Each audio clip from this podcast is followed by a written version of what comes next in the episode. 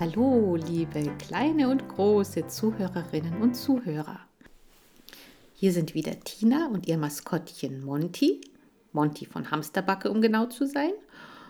Und es geht weiter mit der Lesung aus Der Karate Hamster legt los. Die Überschrift des zweiten Kapitels lautet Jetzt ist aber Schluss, ich will keinen Kuss. Die Hand gehörte zu einem Mädchen mit langen schwarzen Haaren, schmalen dunklen Augen und einer kleinen Nase. Ist der aber zierlich, rief sie. Zierlich? Ich war noch nie so beleidigt worden. Nenn mich drahtig, nenn mich durchtrainiert, aber nenn mich nie wieder zierlich. Du könntest es bereuen. Da Menschen uns Hamster nicht verstehen, bekam sie von meiner Entrüstung überhaupt nichts mit. Neben ihr stand ein Junge mit rotblonden Stoppelhaaren, der seine dreckigen Pfoten nach mir ausstreckte. Mensch, Kira, lass ihn mich doch auch mal halten. Gäh, und dabei hatte ich eben erst gebadet, wenn auch unfreiwillig. Ich schob mich rückwärts. Ach, sieh mal, wie lieb er sich an mich kuschelt, meinte Kira begeistert und gab mir ein Küsschen auf die Nase hörte ich dein Kichern aus dem Käfig. Boah, wie peinlich. Stahlharte Kerle wie ich lassen sich doch nicht abknutschen. Beherzt sprang ich auf die Dreckspfote des Jungen. Was meinst du, Heiko? fragte Kira. Wollen wir den nehmen? Der Junge hielt mich ganz nah an seine blassen Wimpern. Waren das Dreckspritzer in seinem Gesicht? Oder Sommersprossen? Ich weiß nicht, sagte er. Der ist so mager. Pah, mager. Hörten die Beleidigungen denn gar nicht mehr auf? Kira nahm mich wieder auf ihre sanfte, saubere Mädchenhand. Hast du gesehen, wie lustig er auf dem Laufrad herumgehopst ist?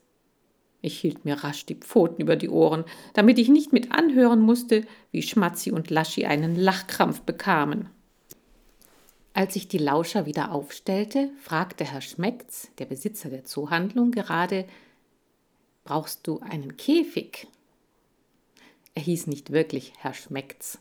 Schmatzi hatte ihm diesen Namen gegeben, weil er sich immer runterbeugte, wenn er die Näpfe in den Käfigen nachfüllte und dabei fragte: Na, schmeckt's? Das hat Schmatzi mächtig beeindruckt. Kira antwortete: Oh, ich hab schon einen Käfig. Ich hatte nämlich mal ein Zwergkaninchen. Aha, Kaninchenkäfige sind geräumig. Da hast du Platz für viel Zubehör. Herr Schmeckt war sehr geschäftstüchtig. Im Nu hatte er alles aufgebaut, wovon Zoohandlungsbesitzer glauben, dass Hamster es toll finden. Plastikschlafhaus, Fressnapf, überdachte Hamstertoilette, Schlafwatte, eine langweilige Körnermischung und natürlich das unvermeidliche quietschgelbe Laufrad. Kira sah sich alles genau an und meinte dann, ich will den Käfig schon ein bisschen interessanter einrichten. Während Heiko mich wieder halten durfte, holte sie aus dem Regal alles, was Hamster wirklich toll finden. Ein Schlafhaus, das wie ein Western-Saloon aussah, mit richtigen Schwingtüren. Eine Wippe, Rutsch- und Klettergerät, Heu, Superfit-Körner und ein grellrotes Leistungssportlaufrad. Ähm, das ist aber ein Laufrad für Meerschweinchen, sagte Herr Schmecks. Rot ist meine Lieblingsfarbe, beharrte Kira. Herr Schmecks zuckte die Schultern und packte alles in eine Tüte. Sind Hamster eigentlich Einzelgänger? fragte Kira. Oh, na und ob, dachte ich, je einzelner, desto besser. Nun, das ist ganz verschieden, sagte Herr Schmecks und deutete auf mich. Dieser hier zum Beispiel hat mit den beiden anderen in seinem Käfig ruckzuck Freundschaft geschlossen. Die drei sind unzertrennlich. Vielleicht sollst du sie besser alle kaufen. Jetzt übertrieb er es aber mit seiner Geschäftstüchtigkeit. Dafür reicht mein Geld nicht, sagte Kira. Ich atmete auf. Herr Schmecks lächelte. Weißt du was?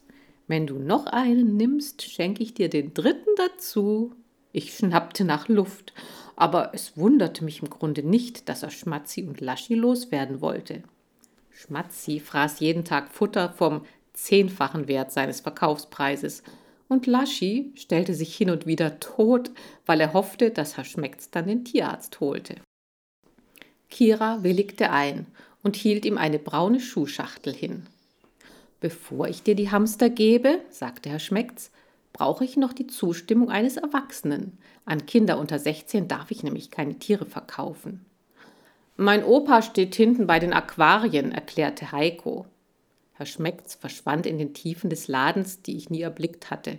Ich hegte noch eine leise Hoffnung, dass Heikos Opa den Kauf von drei Hamstern verbieten würde. Vergebens. Herr Schmecks kam freudestrahlend zurück, verfrachtete uns in die Schachtel und kassierte. Ich fühlte mich verraten und verkauft.